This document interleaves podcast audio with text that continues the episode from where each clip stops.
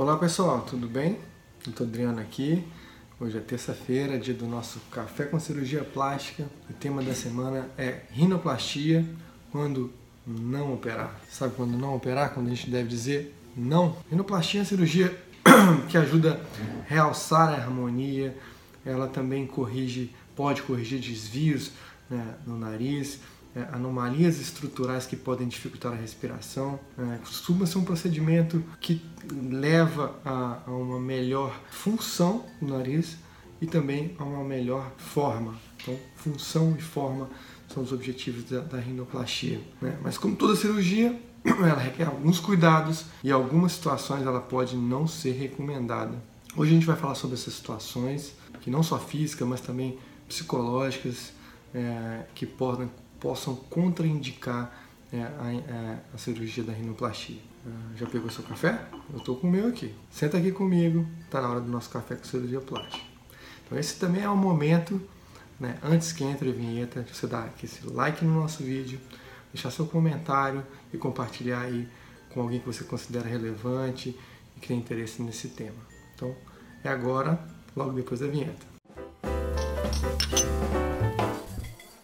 Rinoplastia, assim como todo procedimento cirúrgico, ele deve ser encarado de uma forma muito séria e com muita responsabilidade, pelas duas partes, né? tanto pelo paciente quanto pelo médico. Para isso, como a gente já falou, já falei aqui no canal várias vezes, é preciso que haja um acompanhamento muito próximo e que o paciente seja informado de todos os riscos e necessidades que ele vai ter no pós-operatório. É, pensando assim, eu posso dizer algum, algumas razões que a gente possa contraindicar essa cirurgia. Pacientes com alterações psicológicas e até depressão. Né? A cirurgia não tem objetivo nenhum de fazer nenhum tipo de milagre ou resolver né, os problemas né, que passamos ligados à autoestima, como relacionamentos, emprego, aliviar certas pressões sociais.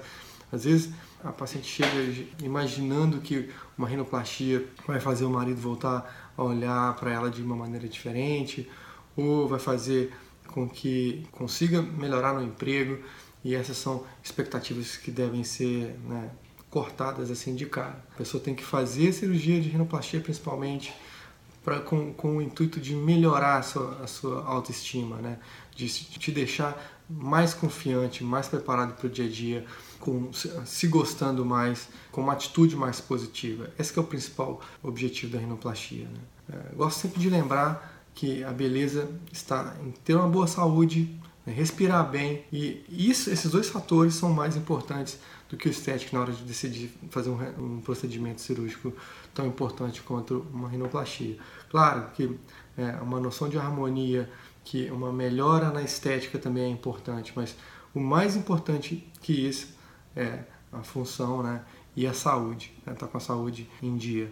Dismorfismo é, corpórea é uma coisa que existe, que é a falsa percepção de que alguma coisa é errada com a aparência, mas na verdade não há.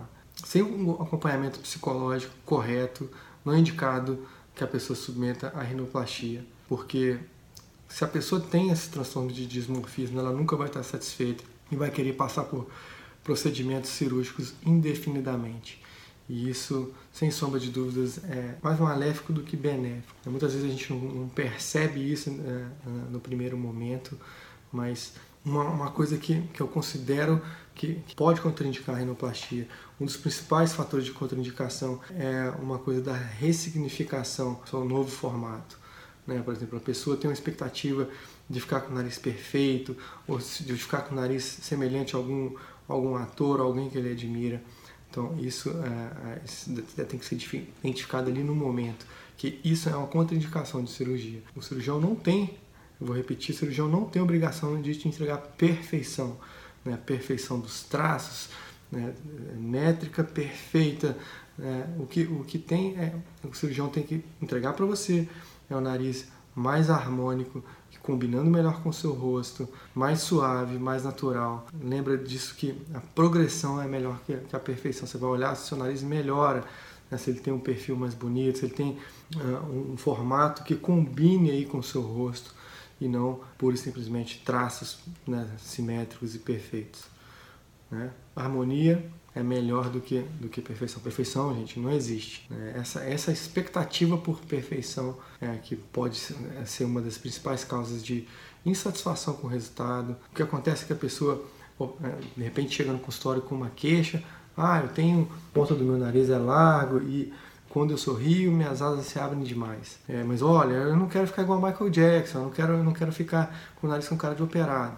E aí o cirurgião entrega isso para a pessoa e ela fica feliz da vida, né? Mas quem tem dismorfismo né, é corporal, quem, quem tem nessa busca pela perfeição daqui a pouco, ela já não se lembra como era antes de, de se operar e só começa a enxergar as imperfeições que ela vê no novo nariz, com narinas assimétricas ou um, um, um pequeno desvio, um pequeno calinho que tem no dorso, uma coisa, sabe, que, que seja sutil, quando aquilo começa a incomodar a, a, a paciente ao ponto dela querer operar outra vez. Então é uma coisa que tem que ter muito cuidado, porque de repente você faz de novo, conserta a simetria das narinas, faz o calinho e ela já começa a enxergar uma outra coisa. E assim entra num ciclo, num ciclo indefinido, até ela acabar estragando aquele resultado que todo né, o cirurgião e o próprio paciente, com os cuidados que ela né, que ela teve conseguir. Então, muita atenção nessas, nesses fatores né, da cabeça da gente. Primeiro, uma super expectativa, né? E segundo, é estar tá projetando problemas é, em cima de uma cirurgia. Outra coisa que, que também pode contraindicar a cirurgia são exageros em cirurgias simultâneas, né? Às vezes quer, quer fazer o nariz, mas também você quer fazer a mama, mas também quer fazer o abdômen, quer fazer a coxa. Primeiro se define o que, que você quer fazer, o que está mais te incomodando, escolhe aí dois ou três procedimentos no máximo, que sejam pequenos, que possam se associar sem ganho de muito tempo de, de sala cirúrgica. Gente, o mais importante é você estar tá bem. A cirurgia plástica é, é um procedimento eletivo que não tem necessidade nenhuma de, de correr riscos acima do, dos, que, dos necessários. Então, é, esse foi o tema de hoje. Espero que você tenha gostado. Também a gente tem a obrigação de falar quando a gente não deve operar. Eu fico aqui à disposição para responder as suas dúvidas. Deixa aqui o seu, o seu like, né, o seu, o seu, a sua mensagem aqui embaixo para mim, que ela é muito importante. Sexta-feira, no Direto ao Ponto, eu vou responder aqui em vídeo. Então, beijo no coração de vocês.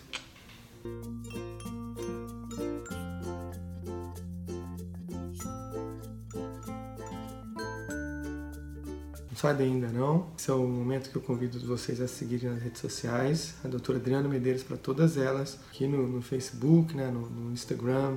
Tem o Instagram Stories, que eu mostro um pouquinho do, dos bastidores. Aí tem o podcast, que é, um, que é um, uma coisa bem bacana a gente consegue otimizar o tempo quando está indo para academia, ou está no trânsito, ou está no, na esteira, e consegue ouvir uma coisa de qualidade que, que, que possa te instruir. Né? Otimizar o tempo é o poder. Fechado? Então, agora sim, fui.